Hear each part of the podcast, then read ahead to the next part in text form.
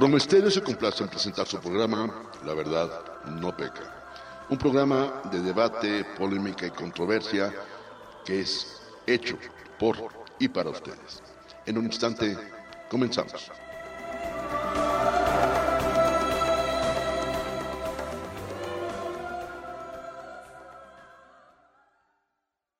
Amigos, ¿qué tal? ¿Cómo les va? Me da mucho gusto saludarles en una edición más de La Verdad No Peca. Estamos transmitiendo completamente en vivo y en línea desde la Ciudad de México. Hoy es viernes 19 de agosto de 2022. Y bueno, pues déjenme decirles que las noticias siguen, de pronto la información a veces nos llega de una manera, a veces nos llega de otra, pero la recomendación de siempre, hay que seguirnos cuidando, la pandemia no ha terminado, seguimos en una condición, si bien no de emergencia, pero sí de, de sumo cuidado y tenemos que ser absolutamente responsables y con la recomendación de siempre. Cuídense porque si ustedes se cuidan, nos cuidan a nosotros y si nosotros nos cuidamos, nos cuidamos a ustedes. Una, una tarde entre nublada, calurosa, bochornosa, pero bueno, feliz de poder saludarles y, con el gusto de poder compartir con ustedes hoy un tema de verdad trascendente y que tiene que ver pues mucho con lo que hemos venido trabajando desde hace ya varias semanas en la parte del ciclo de la mujer en. Y el día de hoy, bueno, pues no puede ser la excepción y déjenme decirles que me siento profundamente agradecido y muy emocionado de tener una invitada que además de que es una entrañable y queridísima amiga, es una mujer preparada, inteligente, culta y con una gran capacidad y una gran elocuencia para poder transmitir todas sus ideas, sus conceptos que me parece que son extraordinarios y ustedes seguramente lo podrán corroborar. Déjenme platicarles un poquito antes de darles su nombre. Ella actualmente está estudiando un doctorado en eh, administración no, perdón, está estudiando un, doctorado y es maestra en administración y administración pública y tiene un máster en asesoría familiar. Ella es abogada, tiene más de 29 años de experiencia a nivel de gobierno en los niveles estatales y federales. Es especialista en derechos humanos internacionales y ha sido condecorada con el galardón Forjadores de México Mujer Líder 2021. Creadora de la Fundación Gestión 61AC siempre promoviendo el sumando en positivo. Se ocupa de temas sociales, activista, una extraordinaria mujer con una gran vocación enfocada al humanismo. Bueno, pues déjenme decirles que además mujer, amiga, mamá, profesionista, inquieta, libre pensadora, y de verdad que para mí es un gran, gran placer y un gran orgullo presentarles a mi queridísima amiga Yolanda Orduña. Yola, querida, bienvenida, buena tarde. Hola Carlos, muy buenas tardes, saludos a todo tu auditorio, muy muy contenta, es la verdad para mí un honor estar en tu programa. Eh, cuando me dijiste eh, de esta invitación, eh, me causó mucha emoción. Creo que ser vos como mujer, pero en esta ocasión como mamá, y platicar estos temas tan interesantes que tiene que ver con la adolescencia, con la niñez, con la comunicación, pues me causa una emoción realmente grande. Te agradezco muchísimo, Carlos. No, hombre, ni lo digas, Yola. Yo he encantado de tenerte aquí porque finalmente creo que de alguna manera las casualidades no existen. Y tampoco creo mucho en las, creo en las coincidencias, más sí creo en las diosidencias de esos momentos de los encuentros que de pronto en el lugar más inesperado, en el momento menos factible, te encuentras con personas maravillosas y creo que fue algo de lo que nos ocurrió, Yola. Sin duda, Carlos. Y mira, hoy que estoy contigo en vivo en esta cabina, eh, pues bueno, nos hace recordar un poquito los tiempos antes de la pandemia, donde desaprovechamos tantas charlas, tantos cafés, tantos momentos de compartir y de un día a otro nos vimos en confinamiento. Estar en una cabina de radio es maravilloso, sentirnos, vernos, escucharnos, creo que es parte de lo que tenemos que fomentar, ¿no? Vamos muchas veces eh, construyendo una vida ajena a algo que no debe perderse, somos seres sociales y esas conexiones solamente las descubres de esa manera, ¿no? En presencia física, viéndonos a los ojos, y haciendo eh, una sinergia interesante para ir sumando por tantas causas y por tantos temas que, que, hacen falta, ¿no? Y que, y que no acabaríamos de, de nombrar tantas y tantas necesidades, ¿no? Eh, pero bueno, es, es, es, una delicia poder verse, abrazarse, que es parte de la comunicación más importante, ¿no crees? Sin duda, eh, coincido absolutamente. Y voy a rescatar un par de puntos que acabas de comentar, Yola. Uno, la pandemia, y lo comentamos en su momento. Quien no salga fortalecido de esto, no sé de qué está hecho. De verdad, no, no, no sé de qué está hecho quien no tenga un momento de paz, de reflexión, de comunión, de catarsis, de introyección incluso con respecto a lo que pudo haber sido la pandemia. Quien no haya fortalecido de esto, no sé qué necesita para fortalecerse. Eso por un lado. Y por otro, eh, sí, la posibilidad de estar compartiendo el mismo espacio.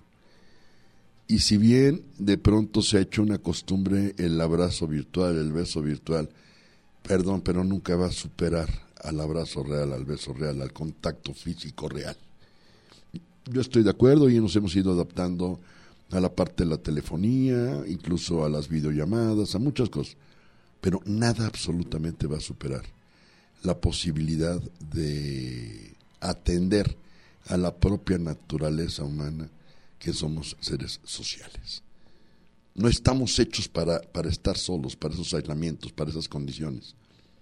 Y de pronto creo que si realmente valoramos en algún momento lo que esta pandemia nos pudo haber dejado, debe de ser exactamente eso.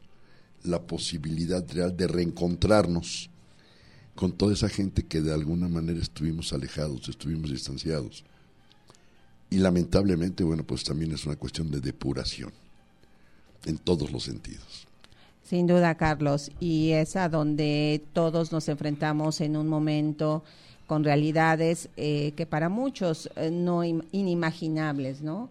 Creo que el ser humano por naturaleza pues le cuesta mucho trabajo eh, estar en adversidad, verse en los problemas y cómo manejas esta situación, ¿no? Y ahí entra el tema, ¿no? La familia, cómo lo manejamos.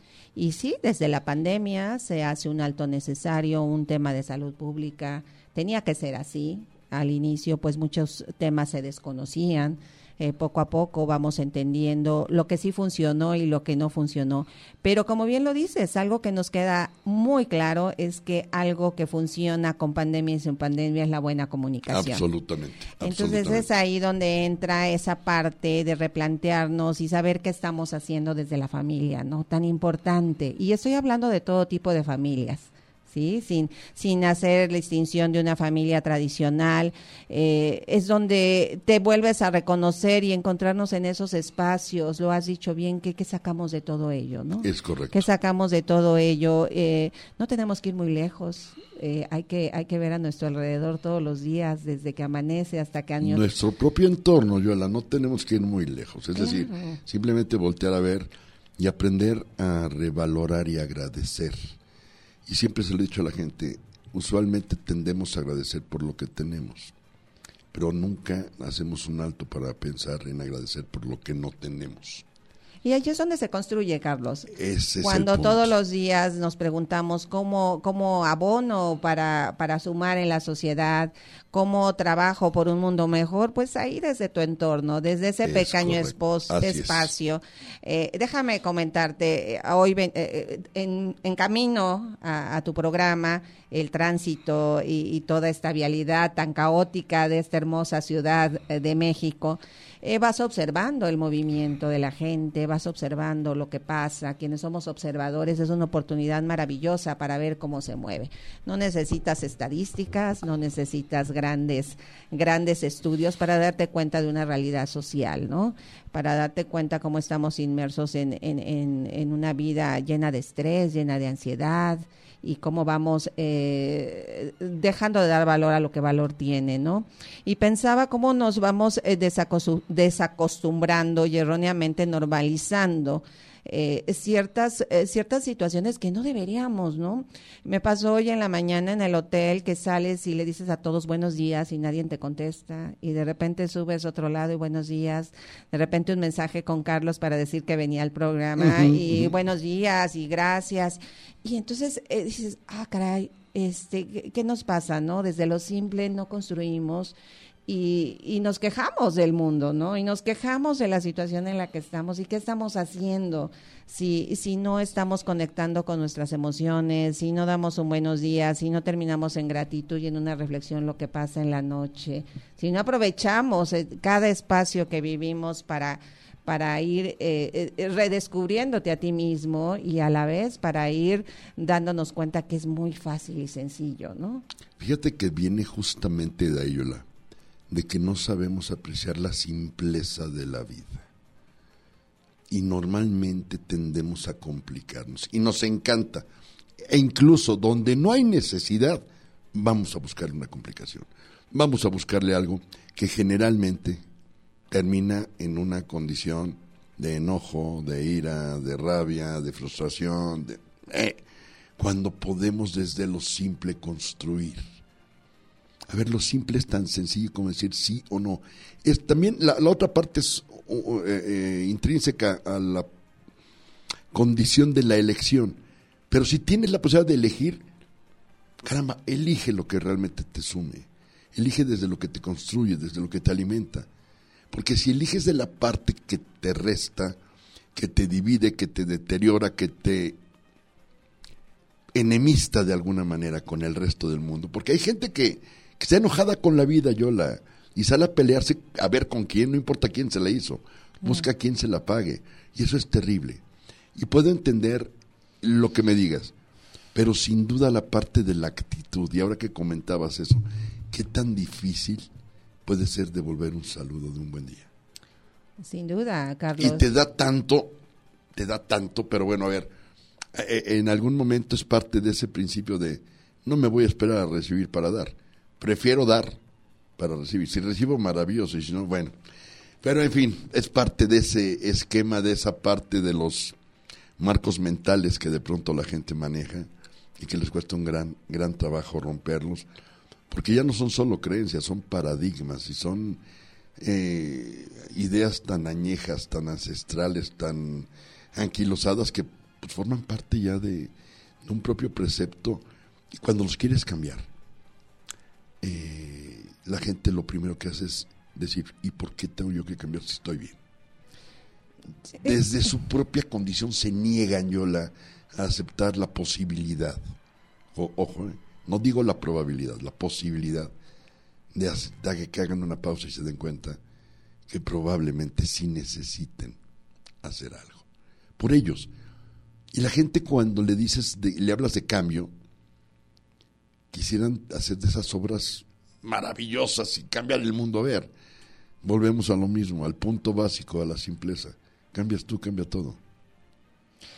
Es que así es, Carlos, y es a donde entramos a esa parte, lo, lo dices muy bien, nos empezamos a confundir muchos términos, hay mucha información hoy día y toda esa información tenemos que ir clasificando y entendiendo qué sí suma, qué no, qué sí construye, qué no. Y eso hay que, hay que tener mucha visión para hacerlo, pero ante todo una comunicación asertiva, una comunicación asertiva. Eh, eh, eh, todo, todo este mundo que estamos viviendo hoy día, este, tan caótico es mucho, también es maravilloso porque nos da unas herramientas increíbles y que estamos desaprovechando.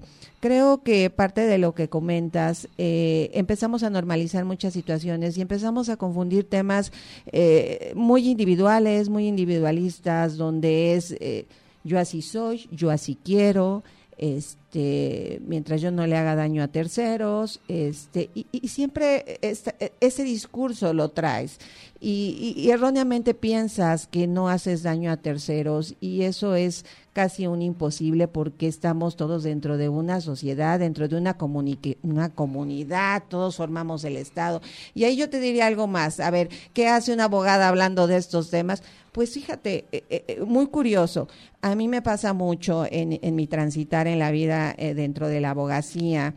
Y después, por ahí, como dices, esas coincidencias, hago este máster en asesoría familiar maravilloso que da un equilibrio tan, tan enriquecedor a mi vida.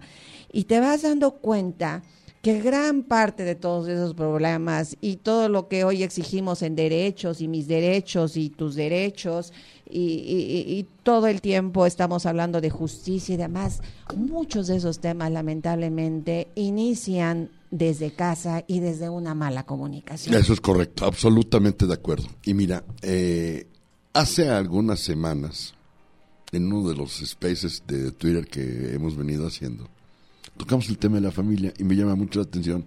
Ahorita comentaste algo y alguien decía, vengo de una familia disfuncional. Y lo remarqué porque dije, a ver, ¿quién venimos de una familia funcional? es correcto. La presunción sería, vengo de una familia funcional. A ver, esa sí sería noticia. Pero a ver, el hecho de venir de una familia disfuncional no es pretexto, excusa o justificación para que no busques el crecer y el salir adelante.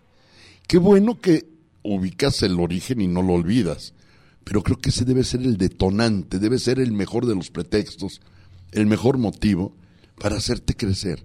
Y tiene que ver justamente con esto que platicamos, Yola, con lo que es el tema central de lo que tiene eh, ese gran poder que parte de lo que es la base de la sociedad, que es la familia. La disfuncionalidad, y lo digo con toda la claridad, creo que es intrínseca a la convivencia humana. Qué aburrido sería que todo mundo coincidiéramos, que no hubiera esa condición de matices, de contrastes, de polémica, de debate, no de discusión supuesto. Ok, porque debates cuando tienes argumentos, cuando tienes principios, cuando tienes la posibilidad de ofrecer algo que enriquezca ese diálogo. Porque de otro modo tienes una idea qué aburrida sería nuestra vida. Sería algo como, pues, como ser robots, como estar en una condición de zombies y prácticamente sin ninguna condición emocional que nos moviera. Qué aburrido sería. Eh, bueno, sin duda, sería algo utópico, ¿no crees? Un, mundo, un mundo feliz e inexistente. Creo que, vamos, la vida está llena de contrastes, problemas los hay siempre, etapas de vida eh, que tienes que ir. Aquí el tema, yo creo que claro, eh, tiene que ver con las emociones, este, Carlos.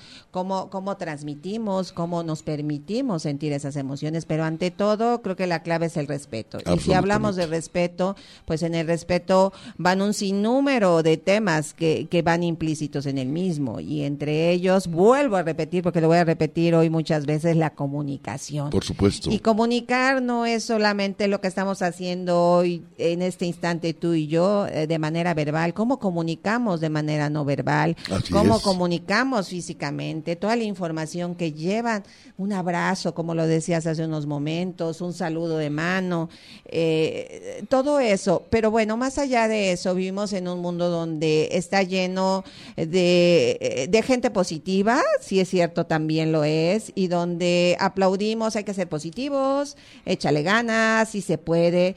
Y, y hoy lo reflexionaba y pensaba, bueno, un exceso de positivismo también es algo negativo. Ah, no, a ver. Eh, porque los problemas existen. Únete al mundo de los optimistas, por Dios. O sea, sí está padre. claro. Pero a ver, no puedes vivir en la utópica fantasía de el recalcitrante optimismo. A ver, o sea, yo estoy de acuerdo y, lo he dicho siempre. Ojalá aprendamos a vivir en la medianía de la felicidad, Yola. En la medianía, porque eso significa que de todas maneras estás en un esquema de balance. La gente tiende a confundir medianía con mediocridad y no es así. La medianía te da el balance, te da el equilibrio y obviamente te da las fortalezas, pero quiero rescatar algo que dijiste y es parte esencial de la estructura mental de los seres humanos, que tiene que ver con el constructo desde la familia y son los valores. Y sin duda creo que el más importante es el respeto. es la base de toda la comunicación que se puede generar. Porque si bien existen 12 tipos diferentes de comunicación, fíjate, 12, estamos hablando que el respeto sigue siendo un valor absoluto. Es un valor tácito. O lo hay o no lo hay. No hay un medio respeto. Es como el embarazo para pronto. No puedes estar medio embarazada. Claro. O estás embarazada o no lo estás, pronto se acabó, fin de la historia. Bueno, el respeto es igual. No es que medio respetes algo. O lo respetas o no lo respetas. Pero volvemos a lo mismo. La gente le encanta esperarse a recibir para empezar a dar. Y si todos vamos en ese modo de esperar a recibir para empezar a dar, pues por eso es que no tenemos nada y estamos vacíos.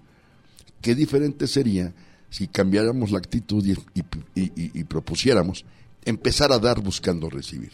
Y mira, esto es bien sencillo, Yola. Si tú das y no recibes, literal, recoges tus canicas y te vas y se acabó fin de la historia. Pero si te esperas a que te empiecen a dar para tú dar, ¿qué pasa si nadie, nadie te da? Entonces, ambas partes se van a quedar esperando que alguno de los dos dé el primer paso, y lo pongo entre comillas, en ceder. Fíjate cómo hasta dónde el manejo de esa condición de poder se ha transformado y se ha, pues perdón, deformado literalmente.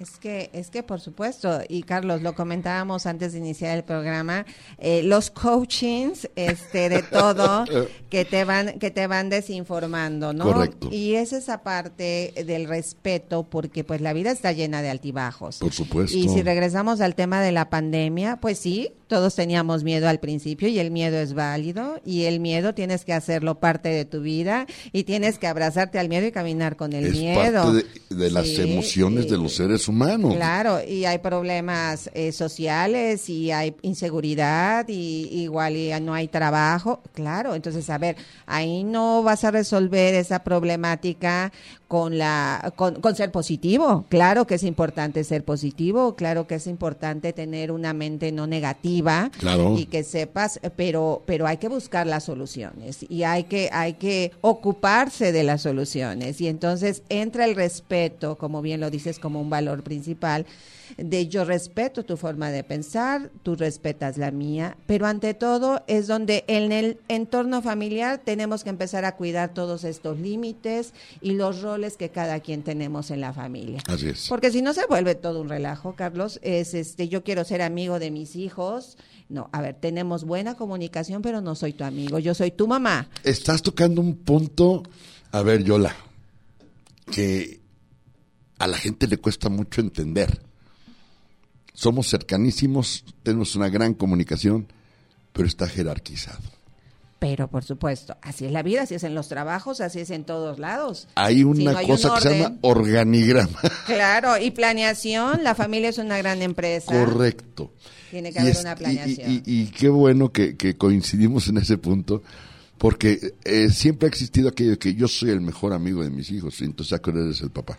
Pues por eso tienes tantos problemas, porque el amigo, este, muchas veces, como decían en los pueblos, te alcahuetea. Es correcto. El amigo no siempre te da el mejor de los consejos porque Correcto. está en igualdad de tu edad, en, en la etapa de la infancia, la adolescencia, donde yo ahí te diría que me parece... eh, la adolescencia para mí no es un problema, al contrario, es una eh, no ser adolescente no es el sinónimo de ser problemas, es una etapa maravillosa de vida porque es donde tú vas poniendo a prueba todo lo que en tu niñez te enseñaron, donde vas sacando los valores, donde mamá te dijo, donde va- tienes que empezar a decir sí o no. Es tu primer gran examen de vida para prueba y de, de prueba de acierto y donde error. tomas decisiones importantes. Y allí en contraste es donde vemos los grandes problemas. Y estamos hablando de tres etapas de la adolescencia, la, la más baja, la intermedia, la avanzada, que se vuel- puede prolongar hasta los 22 años. Y en esa etapa es donde surgen las adicciones, Sí. donde surgen los embarazos no deseados, donde surgen enfermedades lamentablemente este también este de contacto eh, De sexual, transmisión sexual, de claro. transmisión sexual, donde am, a lo mejor dejas tus estudios, este y hoy día lo vimos en la pandemia un incremento grandísimo de suicidios.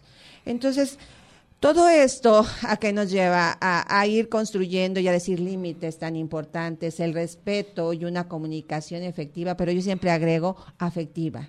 Hay que aprender a comunicar de una manera amorosa y ese para mí es uno de los valores más importantes, Carlos, A- el amor. a ver, si tú las cosas no las haces desde el amor, no funcionan, Carlos. A ver, existen situaciones, y ahorita que, que hiciste recordar algo muy particular, y voy a hacer un breve paréntesis en ello. Me hicieron favor de invitarme a un foro, precisamente para hablar de, de suicidio en adolescentes. Estuve en el Senado de la República, y bueno, los ponentes con los que compartí, todos se fueron por el lado técnico, a dar cifras, a dar números, los datos duros, esos que te impresionan. Que te impresionan, ¿no? Las cifras. Y cuando yo fue mi turno, me subí a la tribuna y yo me dediqué a hablar de los actos de amor como una herramienta de prevención al suicidio. Claro. A ver, la gente de pronto cuando empecé a hablar han de haber dicho, eh, este es un émulo del romanticismo o, o de la ñoñería. o- Claro. Pero estoy absolutamente cierto, Yola, en que ser barco no es un acto de amor, en ser alcahuete no es un acto de amor. Y los amigos generalmente hacemos eso con los amigos. Claro, la amistad es un valor único y maravilloso, pero es otra Y cosa. cuando lo sabes ejercer, a ver, incluso en la relación con tu pareja, cuando sabes ser amigo, es extraordinario. Perdón, pero no podemos dejar de jerarquizar. Cuando eres papá, eres papá. Cuando eres mamá, eres mamá. Cuando eres amigo, eres amigo. Y a todos nos ha tocado vivir el rol de a veces ser padre y a veces ser hijo. Claro. Mira, en algún momento voy a escribir ese libro que te platicaba de las frases de mi mamá. Con el título que te dije literal, porque bueno, eh, los somos de pueblo, eh, estamos educados a... De una- provincia, Carlos, porque se enojan. de no, yo orgullosamente, Ah. yo siempre lo he dicho de mi pueblo, de mi tierrita, saludos a los mochis, siempre lo he dicho. Saludos a Teciuclán y a la Sierra Norte del Es estado de correcto, yo amo, amo mis orígenes. Y pues era mucho la educación que va en función de los dichos, de las frases, etc. Y mi mamá decía una frase que a mí me encanta y seguramente mucha gente la debe de conocer, que decía, la única forma de entender ser, hijo es cuando te vuelves padre. Pues sí. Es cuando la te única. topas y, y siempre les dices, eh, ya sabrás las frases de la mamá. Correcto. Te he de ver con tus hijos y Oye, no traen manual, no hay escuela para papás. A ver, ¿cómo, ¿de dónde se apaga de pronto? Pero No bueno, mira, ahí, Pero es parte de ese aprendizaje maravilloso, Yola. y ahí es donde aplaudo y donde debemos de reconocer que ah, entre todas las situaciones negativas que, que podamos estar viviendo, sí vivimos en un mundo mejor en otros aspectos. ¿Y a qué me refiero? La tecnología, Carlos. Claro. Hoy no hay pretextos para meterte ahí, en vez de que estés, eh, digo, respetable, este, y puedes estar muchas horas en las redes sociales, este, pero también hay un sinnúmero de cursos gratuitos Por supuesto. donde eh, donde tenemos que apoyarnos en, en, en otros tiempos pues eran los libros había que acercarse a la lectura hay que hay que fomentarla y pues hoy es otro tipo digo no no podemos retroceder y entiendo a lo mejor hoy eh, el hijo no no lo puedes obligar porque no no es parte de obligar la comunicación no es obligar como tampoco es ceder es negociar es es estar todos de- en acuerdos no Eh, pero en la etapa formativa por supuesto que tienes que encaminar. Hoy bueno pues son los dos es la computadora es la lab quien la tiene quien tiene acceso a estos medios y quien tiene acceso al internet que es un derecho humano y que todos deberían de tenerlo eh, pues hay que aprovechar esas herramientas. Entonces, eh, lo dijiste bien, este, no, no nacimos con un manual para ser padres ni tampoco Correcto. para ser hijos. Y hay muchísimas fuerzas externas negativas este, en todos estos desarrollos y que, y que tenemos que estar conscientes. Y entra la cultura, y entra el género, una sociedad este, La formación, la este, educación. la guerra, el desempleo, la Usos, costumbres. claro, la ver, pobreza. Tabús, miedos. Hay tantas formas que configuran lo que puede ser una familia, Yola. Pero de todo ello, Carlos, aquí lo interesante es qué sí en positivo Correcto. ¿Qué no? A ver, ¿qué me resta? Claro, si ahorita hay una guerra, pues bueno, todos estamos en guerra, hubo una Así es. pandemia, pero el mundo no se detiene. Así es. Entonces, vuelvo a repetir, teníamos que entrar a un confinamiento, fueron las decisiones que en ese momento Salud Pública toma, mundialmente se hace, pero detuvimos la vida de una manera errónea en otros aspectos. O sea, fue bueno, pues son vacaciones de un año y todos nos ponemos a ver películas y todos nos ponemos a, o sea, no hacemos otra cosa y no aprovechamos para, para reconocernos como familia desde el amor, para volver y ver las emociones que todos estaban sintiendo en un, en una, en un transitar donde día a día tú salías a tu rutina de escuela, seguramente el, el, el quien es cabeza de familia salía al trabajo, a veces los dos, y solamente te veías en la noche y muchas veces ni siquiera para darte un beso de buenas noches o preguntarte cómo te fue en el día. No, a veces te veías únicamente para que te pasaran las quejas de todo lo ocurrido y para que tomaras soluciones o hicieras algo. Mira, esa es una parte que es increíblemente, no te quiero decir triste, pero sí lamentable. El cómo la pandemia vino a demostrar el que la unión de muchas parejas está supeditada a muchas cosas menos al amor. Y eso es muy triste, Yola. Y fue muy triste porque te diste cuenta que un aparente matrimonio, lo digo así, ¿eh? aparente matrimonio, no era más que estar con un roomie de 25, 26, 27, 28, 30 años, que de, de pronto de una sobreconvivencia, al no tener un tema de conversación, al no tener algo, terminabas por aburrirte y por fastidiarte. Mira, esto que te voy a platicar hace yo creo que no más de, digo, no menos de 40 años que lo escuché yo. Había una señora escritora, Emma Godoy, que seguramente la, Claro, mencionas, la, la habrás escuchado por mencionar. supuesto. Bueno, en alguna ocasión, eh, incluso yo lejos estaba de pensar en dedicarme a esto, la escuché en una charla y decía, uno de los grandes secretos del matrimonio es aprender a prepararse y estar consciente que vas a terminar como empezaste, solos. Empiezas el matrimonio solo con tu pareja, terminas el matrimonio, si bien te va, solo con tu pareja. Es decir, el transitar de los hijos es la responsabilidad, es la condición, es la elección, es la decisión. Pero eventualmente ellos van a hacer lo mismo que tú hiciste en su momento, a, hacer- a seguir su vida. Y las parejas que no están preparadas para poder transitar por esa vida en comunión y cuando llegue el momento que ya no hay hijos de por medio, quedarse solos una vez más. ¿Por qué? ¿Cómo te explicas el, el porqué de divorcios de matrimonios de 40 a 45 años? Nunca aprendieron a comunicarse, Yola.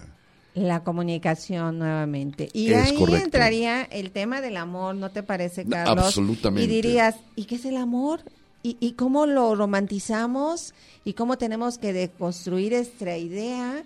Y el amor, todo lo que implica. Es que ese es el problema, que Ese hemos, es el problema, creemos que todo es con corazoncitos y cuando hay una situación problemática. hemos subestimado el valor del amor y sabes qué es lo peor, que hemos tendido incluso a descalificar esa parte romántica, esa parte que a veces te califican hasta de ñoño, de cursi, porque creemos que está fuera de moda. Fíjate la importancia, Yola, que en algún momento el poder alimentar el amor también requiere de esos pequeños actos ñoños, de esos pequeños actos cursis, románticos, porque ¿qué sería del amor si no existieran esos momentos? A ver, el amor es tan increíble, tan maravilloso, tan poderoso, que acepta muchas cosas, menos que no lo cultives. Y es regresar un poco al tema eh, de toda esa jerarquía, toda esa jerarquía de la que hablabas y cómo tenemos que tener bien claro quiénes están en la base de la familia, quiénes arriba. Correcto. Y cómo tienes que manejar todo esto y ahí lo importante de la relación en pareja, Carlos. Ese es justamente donde tienes que aprender a separar que tú puedes tener una maravillosa familia con cinco hijos, con seis, con dos o con tres o con uno, pero la pareja es aparte. Y la pareja requiere espacios, la, la a la pareja hay que invertirle tiempo, en la comunicación hay, hay, muchas situaciones que se deben de plantear solamente con la pareja y no tienen que ser parte de todos los hijos. Déjame, déjame hacerte una pausa, Yoli, perdón que te interrumpa, es que dijiste una palabra, una palabra que me parece que es clave invertir en la pareja. Y entiéndase, invertir no significa apostarle o meterle lana. No, no, no, no, no.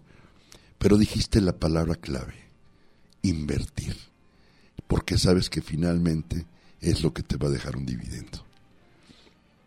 Desde la parte amorosa, emocional, afectiva, de comunicación, de transición, porque al final, como precepto y concepto de vida, y haciendo válida esa jerarquización, entiendes que al final estás compartiendo la dicha, el poder con tu pareja. Pero el problema está en aquellos que creen que ceder es conceder. Ahí es donde estamos en problemas. Pero cuando señalaste invertir en tu pareja, es eso. Es aprender a dedicarle, eh, pero no solo en calidad, también en cantidad. En cantidad, Carlos, y somos este los eternos pretextos, ¿no te parece? Correcto. No tengo dinero para ir al cine, ok, pero puedes ver esa película en tu casa, no solo y aislado, que nadie te moleste y pueden estar los dos juntos, ¿verdad? No tengo para comprar las palomitas, bueno, ve y compra maíz o no comas palomitas, pero simplemente comparte y construye y hoy es película de papás. Oye, voy por un maíz palomero en una bolsa y yo las preparo y además son buenísimas. Y otro día es película de hijos donde todos contribuimos como familia, pero no tienen que estar todo el tiempo ahí. Empezamos a sustituir y, y es a donde vienen los problemas a futuro, Carlos, donde vemos a hijos tomando el rol de papá, donde la mamá le pide consejo al hijo donde el papá le pide consejo a la hija. Fíjate qué ironía, Yola. Somos la última generación de padres regañados por, su, por sus, digo, de hijos regañados por sus padres, pero somos la primera generación de padres regañados por sus hijos. Eso me parece terrible. terrible. ¿Estás de acuerdo? Tú tienes que, eh, si tú no tienes y no honras y no regresas el lugar que les corresponde a tu padre y a tu madre. Correcto y llega un momento, estos problemas que ves aquí con la vialidad, la gente trae cargando como el pipola todos los problemas, porque cargo los problemas de papá, de mamá, de mis hermanos, de mi abuelita y ahora de mi nueva familia, si es que la tengo. Exacto, exacto. ¿Y qué, ¿Y qué pasa ahí, no? Eh, nuevamente el tema, la comunicación. Yo creo que expresar opiniones y sentimientos, pues nos va, eh, es tan importante porque va categorizando y va defendiendo las ideas que cada uno cree. Hay que aprender a defender estas ideas también amorosamente y por eso lo, lo comentaba hace un momento, ¿cómo entendemos el amor? El amor de pareja es una cosa, el amor sentimental, el amor romántico. Correcto. Ese es un tema pero el amor en la familia, el amor en nuestra sociedad, el amor a nuestro trabajo tiene que ver con la responsabilidad, con el compromiso de la escucha con la empatía hacia el otro. Una palabra también que se puso tan de moda en la pandemia y todos somos empáticos. A ver, empáticos, ¿de qué manera y cómo entendemos la empatía? Vayamos al principio, exacto. ¿Qué entiendes por empatía? Sí, claro. Yo no me voy a poner nunca en tus zapatos, Carlos. Como la, es imposible. como cuando empezaron a, utilizar el qué tóxico. A ver, por Esa es otra. Ah. Eres, tóxico, ¿ok? A ver, este, perdón. ¿Por qué no entender que de pronto una cosa es ser tóxico y otra es la probable toxicidad que puede poseer alguien?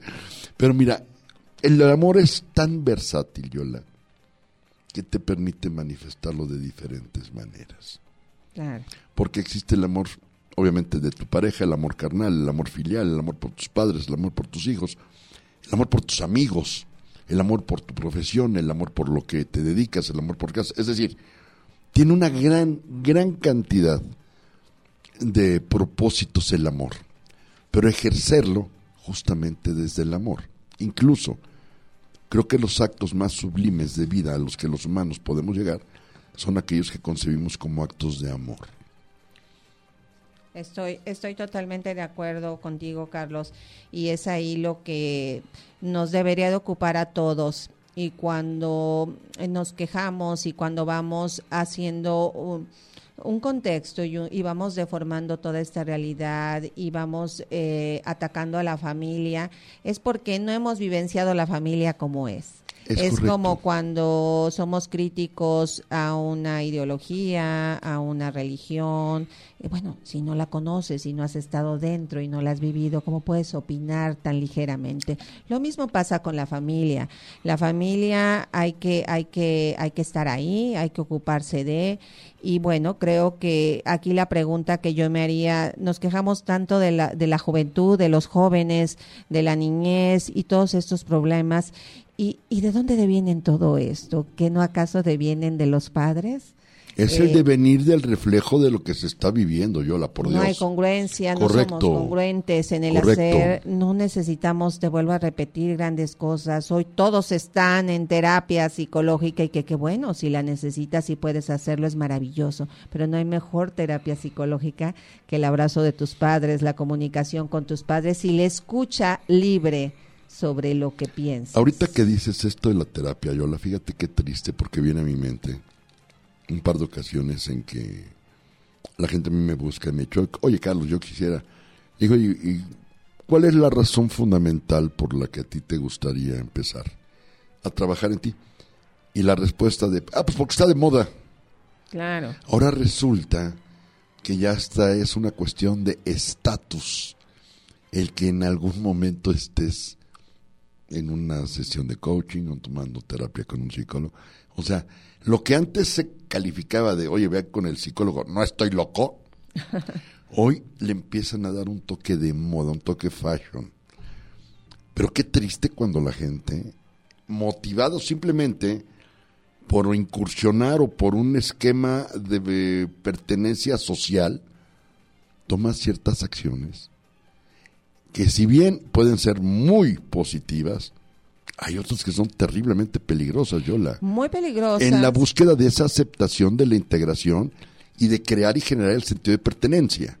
Y si no tienes el acompañamiento adecuado, eh, si estamos hablando de la niñez y la adolescencia. Ahí es cuando el padre tiene que gerar, por eso insisto en jerarquizar la relación. Eres padre, no el amigo. Claro, y, y si tu hijo sí tiene que tomar una terapia, porque bueno, aquí aclaremos, no estamos en contra de, al contrario, hay herramientas que son necesarios, cada caso es único. Por supuesto. Y hay situaciones que, que deben de atenderse con un psicólogo, hay otras que Por tienen también que ser medicadas y, y, y eso es aplaudible cuando te ocupas de, por su, es maravilloso, incluso yo siempre lo digo, estamos muy, muy en retroceso, tendría que haber incluso políticas públicas en este tema porque la salud mental es súper importante en el desarrollo de una nación. Son los tres niveles de salud que existen. Claro. ¿no? La, la salud física o biológica, la salud mental y la salud emocional.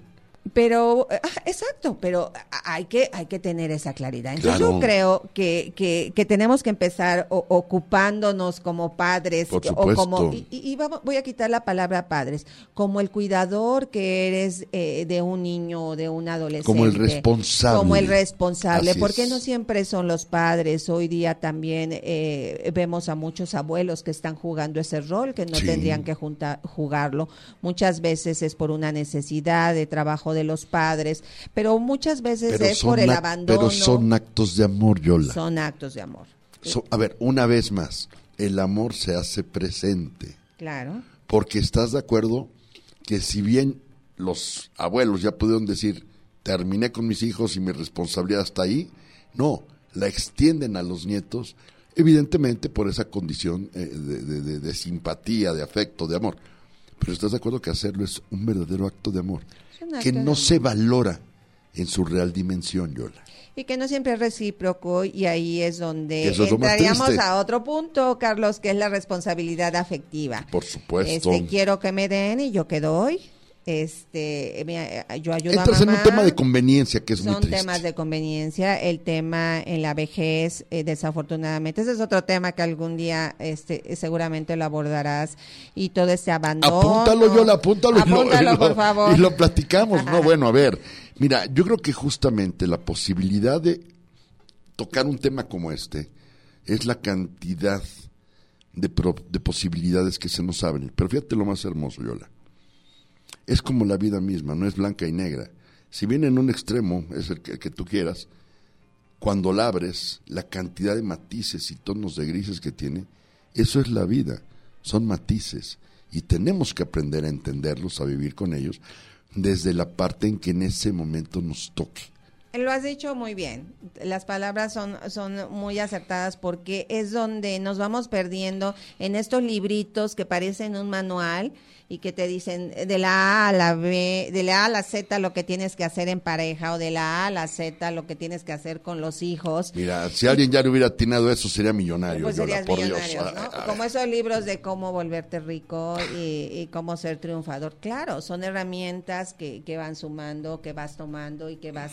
Pero bueno, creo que aquí lo más importante es reconocernos en nuestro entorno. Perdón, las hiciste que me acordara, es como, es como esa gente que vas y desde la más absoluta charlatanería a que tengan la suerte y te vas a hacer rico. Y, uh, ok, gracias. Pregunta, ¿tú por qué? Si, si tienes esa capacidad de ver mi futuro, ¿por qué no ves el tuyo? Sí, bueno, es que es esa parte de... Autolé tu futuro, ¿estás de acuerdo? Claro. es como el chiste ese que suena el teléfono y dice, bueno, oiga, hablo con el adivino. Sí, ¿quién habla? No, pues ya valió. Y es que Carlos es donde vamos este dejando de asumir muchas de las responsabilidades que tenemos, donde vamos evadiendo los grandes problemas que tenemos día a día en el mundo, en nuestra sociedad, en nuestro entorno y es más cómodo evadir. Es más cómodo evadir y hacernos a un lado, pero pues bueno, yo creo que Pero eh, pagar el precio de la evasión es, de la evasión es altísimo. La- Altísimo, porque si lo hacemos desde la niñez, pues vamos, eh, no, no formando generaciones eh, con un sustento fuerte, no, no son generaciones fortalecidas. Y vemos toda esta problemática actual que le echamos la culpa. a- hoy día todos son los problemas, los jóvenes, ellos, y no se quieren ir de casa, y los millennials y demás. Ah, caray. Este, ¿y qué pasó cuando tú les decías, hijo, disfruta de la vida, tú no te cases, no tengas hijos, y ahora dile que se vaya de tu casa, Mira, ¿no? Yola, es los que dicen, esto es el acabose. A ver, no, no es el acabose. Es el continuose de su empezose. Punto. Claro. No es el acabose. Así literal, ¿eh? Es el continuose de su empezose. O sea, que la gente ubique y se haga responsable. Porque esto es, así como hay cadena de favores, hay cadena de errores. Claro. Y a ver, el equivocarnos no es una condición para reprocharnos. Todos estamos en esta vida para aprender. Claro. Hay quien lo quiere aprender bien, hay quien lo quiere aprender de una forma, hay quien lo quiere aprender de otra. Pero en ese aprendizaje, Carlos, que salgamos lo menos, menos Lastimados o lo menos raspados. lastimados y menos raspados. Yo Pero creo hay que quien se niega ni siquiera a aprender, Yola. Ese es el punto, que nos negamos a asumir los roles que, que nos va poniendo la vida. Y si hoy eres mamá y hoy eres papá, pues asume tu rol con ese entusiasmo. Y con responsabilidad. Y con responsabilidad. claro. Y ha- hagamos que participen nuestros adolescentes y nuestros jóvenes, pero no neguemos el papel vital que tenemos como adultos y que supone que, que no debemos de renunciar a las responsabilidades que cada quien tenemos desde nuestros roles, ¿no? Porque Absolutamente. Preguntémonos, eh, no nos preguntamos muchas veces qué piensan ellos de nosotros. La mayoría de los niños y jóvenes se sienten no escuchados. eh, y eso lo propiciamos nosotros, los adultos, ¿no? Somos ejemplo y tenemos que aprender a tener una comunicación funcional, una comunicación clara, directa, congruente y pues retroalimentada siempre, ¿no? Hay, ahí sí, hay muchísimos libros de comunicación asertiva, de comunicación eficiente, que sirven mucho como una guía para encontrar todos estos espacios y estos momentos.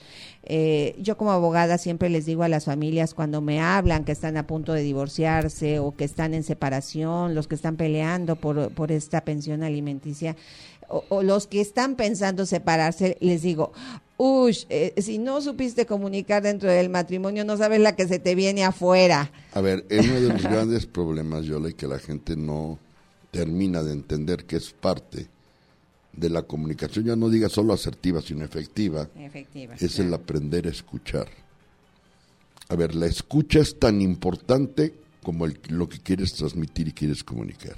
Y no siempre es con la palabra. Es correcto. Tenemos que respetar, a lo mejor tú y yo este, hablamos como loritos y, y- y- y nos gusta Pero y lo nos hacemos. entendemos, Porque así nos entendemos. Hay gente que no, pero lo, lo ves en su movimiento de las manos, en los hijos, del marido, de la esposa, en los ojos. Hay Por eso que- te digo, hay, que, hay que reconocer. Las 12 formas de comunicación que existen, hay que, a ver, no necesitas ser un comunicador, un comunicador, un comunicólogo experto para saberlo. Simplemente aprende a leer a tu pareja. Por supuesto. La comunicación es uno de los aspectos clave y más importantes en la difícil tarea de ser padres, es en la difícil tarea de ser eh, pareja. Este, pero bueno, se puede. Yo creo que atravesar por, por cada una de las etapas. eh, me hiciste recordar hace un tiempo que me encontré unas personas peleándose en un centro comercial y la mamá le decía, es que estoy pasando por la menopausia y el hijo le decía, y yo soy adolescente. Entonces, pues bueno, son etapas. No, bueno, de imagínate vida. que el papá salga gritando y yo estoy andropáusico, bueno, bendito Exacto. Dios. Y la, y la hija le diga, yo estoy en mi periodo, bueno, entonces a ver qué hacemos. Exacto, A ver, Carlos. la al- tormenta perfecta. Y es a donde quiero, a lo que quiero llegar, es que son cosas que no puedes hacer a un lado, que son realidades que vives en el cotidiano y que en vez de estarse gritando en ese centro comercial, si llegaron a gritarse en ese Y además centro que se entere comercial, todo mundo, por Dios, o sea. pero Carlos, si llegaste al extremo de gritarte en el centro comercial es porque todo lo que viene detrás, cómo estás viviendo tu día a día, cómo estás viviendo el segundo y qué estás haciendo para entender que yo estoy pasando por esta etapa de mi vida Es correcto. y que no lo voy a aplaudir ni lo voy a ver como un problema, simplemente como un cambio maravilloso y una oportunidad de vida para crecer todos. A ver, yo creo que es el aceptar que estamos en ese proceso de transición y si lo estamos viviendo, y lo voy a decir así de fácil, es porque estamos vivos, Yola. Así es, Carlos. Es porque estamos vivos. El tiempo se Ya nos se nos acabó. agotó, no sí, me Yola, digas. este, ya Fati me está haciendo caras, ahí voy Fati, ahí voy, ya, ya ahí voy. Ya vamos, Pero, Fati. pero, pero mira, mira Yola, eh, creo que se Va a haber parte quedaron- 2 de adolescentes porque queríamos hablar de cifras y hablar, pero yo creo que a Sí. veces la gente necesita menos datos duros y una charla eh, transparente y cordial donde nos haga reflexionar un poquito y que nos quedemos con eso. ¿Yo qué hago en mi diario vivir? Yo creo que eso es lo que, lo que realmente tiene que ser el propósito de la comunicación. Asertiva, efectiva, cordial y amorosa. Cuando logramos dejar sembrada esa parte, las cifras se olvidan, Yola. Claro. Las cifras las puede investigar la gente. Hoy hay cualquier cantidad de herramientas. Por favor, que sean confiables también. Además, claro, por supuesto. Pero lo que sí es que yo públicamente te voy a comprometer, Yola, por favor, ¿Qué a que tengamos una segunda parte. Oyes, pero bueno, a mí me encanta estar aquí en el radio. Este, dense la oportunidad de abrazarse, de, de convivir con la gente, porque en verdad la pandemia, pues claro, sigue, siguen los datos y, y hay que cuidarnos, hay que seguir usando el cubrebocas, pero también hacemos otras cosas que, que causan más riesgo. Hay que tener un, un sistema inmunológico también fuerte, con una actitud también positiva. A ver, la emoción es un gran inmunopotenciador. Entonces, híjole, lo virtual no me gusta mucho, Carlos, y no vivimos en la misma ciudad, pero por supuesto que sí aceptaré. Son temas que me apasionan y que van dando un equilibrio y que todos tendríamos que involucrarnos en estos pequeños y grandes detalles que, que en verdad son los que construyen al ser humano, ¿no? Nos quejamos de autoestima, nos quejamos de, de problemas en los jóvenes y en la niñez. Somos parte de ellos todos, la familia, la escuela, los amigos. Eh, supervisen lo que hacen. Correcto. No esperen que sus hijos encuentren las respuestas con el youtuber de moda o con el podcast de una chavita que tiene la misma edad que ellos y les está dando tips para ligar. Eh, platíquenlo entre ustedes, hablen de sus experiencias y entre, entre ustedes vayan encontrando este, lo mejor que es para su familia. Y bueno, no voy a tocar el tema de los influencers, entre comillas, pero ya había habrá oportunidad. Pero bueno, yo lo Duña, gracias. Carlos. Gracias, un placer. Sé que no es la única vez que me vas a hacer favor, sé que vamos a seguir no. compartiendo el espacio y de verdad un placer, qué charla tan rica, tiempo nos falta, de verdad, nos falta tiempo Y generalmente así ocurre que empieza Fati a, a presionarnos. ya voy, Fati, favor, ya, ya ahí voy, ya. No está sociedad. González, pero está la Fati, pero bueno. Amigos, gracias. Gracias por acompañarnos. Un extraordinario programa. Como siempre, deseándoles que tengan un extraordinario fin de semana. Y bueno, creo que una vez más lo único que puedo decirles es aprender a comunicarnos de la manera más efectiva. También es un acto de amor. Incluso a veces callar y guardar silencio también puede ser un acto de amor. Pásenla bien. Cuídense. Nos escuchamos la próxima semana en una emisión del Verano Peca. Hasta entonces. Gracias, gracias.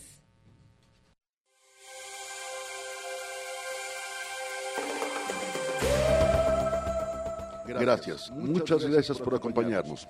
Esto fue La Verdad No Peca. Los esperamos la próxima semana en una emisión más por Promo Estéreo. Y recuerda que en Promo Estéreo, la estrella, eres tú.